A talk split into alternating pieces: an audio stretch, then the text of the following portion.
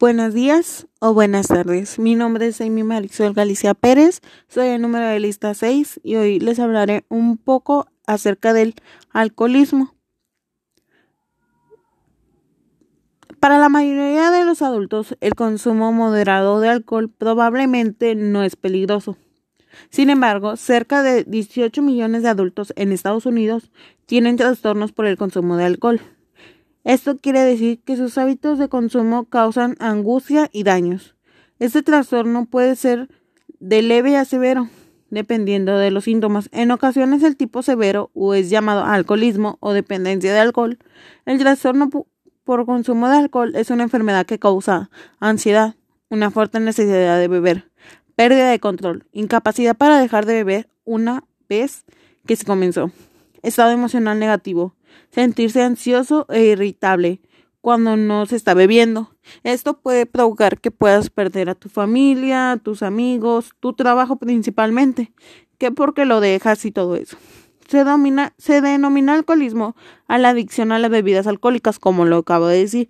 Se trata, por lo tanto, de una enfermedad provocada por el consumo excesivo de este tipo de bebidas que genera diversos trastornos de salud. Por ejemplo, mi tío perdió todo por su alcoholismo. Se quedó sin trabajo, le remataron la casa y su esposa lo abandonó. El cantante anunció que suspenderá la gira para internarse en una clínica con la intención de tratar su problema de alcoholismo. Ten cuidado, está solo a un paso de caer en el alcoholismo.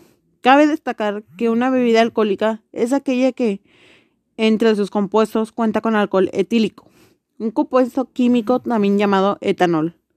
Estas bebidas pueden producirse a través de un proceso de destilación o de fermentación. El alcohol etílico, por otra parte, causa distintos efectos en el organismo, pudiendo provocar confusión, euforia, náuseas y sopor, y además resulta tóxico. El alcohol daña mucho tu cuerpo, mucho, que puede dañar tu riñón y te lo pueden quitar. Y eso provocaría que ya no te dieran un nuevo por lo mismo del motivo que tú eras un alcohólico. Como dice en el ejemplo, tú, tú pierdes a tu familia por esos motivos y te quedas solo y puede provocarte otra enfermedad por la depresión. Bueno, esto es un poco de lo que trata el alcoholismo. Gracias.